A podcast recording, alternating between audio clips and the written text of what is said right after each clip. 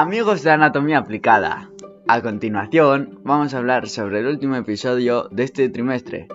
Como sabéis, en el primero hablamos sobre el cáncer de colon y recto. En este caso hablaremos sobre otro tipo de cáncer, el cáncer de pulmón.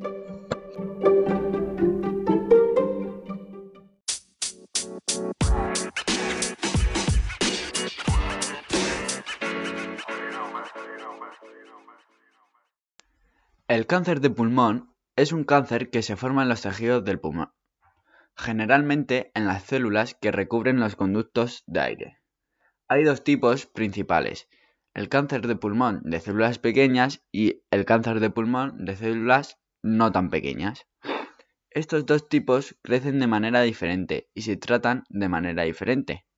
El cáncer de pulmón de células no pequeñas es el tipo más común.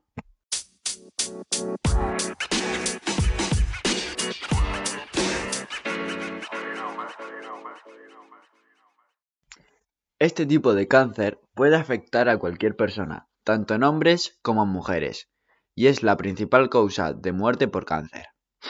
Existen algunos factores que aumentan el riesgo de padecerlo. El principal de ellos, como bien sabéis, es fumar tabaco. Se sabe que fumar causa cerca de 9 de cada 10 casos de cáncer de pulmón en hombres y 8 de cada 10 casos en mujeres. Además, conforme más temprano en la vida se empieza a fumar, más tiempo se fume y más cantidad de cigarrillos se consuman, mayor será su riesgo de cáncer de pulmón.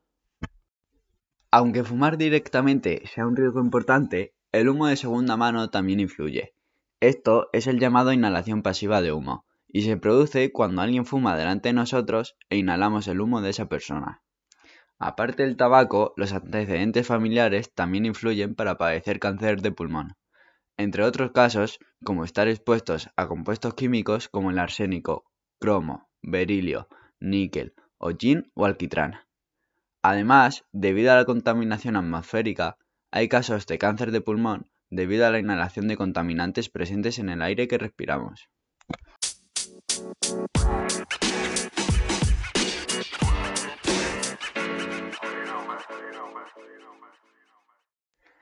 Y bien, en este caso, ¿cuáles serían los síntomas que sufre una persona con cáncer de pulmón?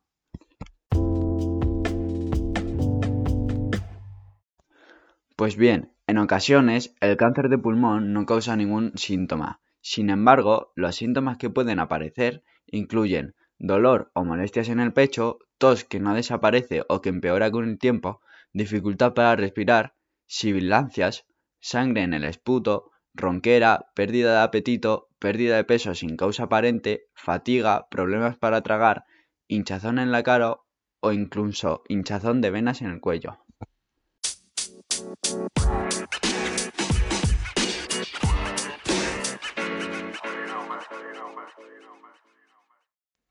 Por desgracia, los tratamientos para la mayoría de pacientes con cáncer de pulmón no curan el cáncer, pero sí pueden alargar el tiempo de vida de estos pacientes.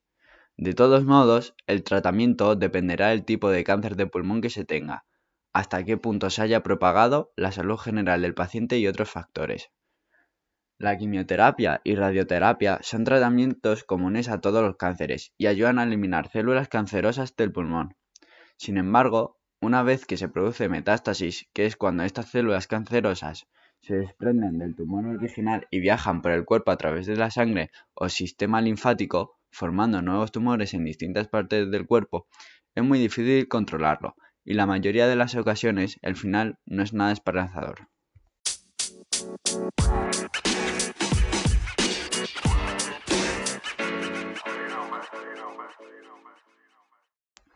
Finalmente, se puede concluir que el cáncer de pulmón es un cáncer complicado, que se debe principalmente al consumo descontrolado de tabaco y su tratamiento no asegura la eliminación completa de este cáncer. En cambio, sí puede prevenirse evitando el tabaco o disminuyendo la exposición a sustancias peligrosas y contaminantes.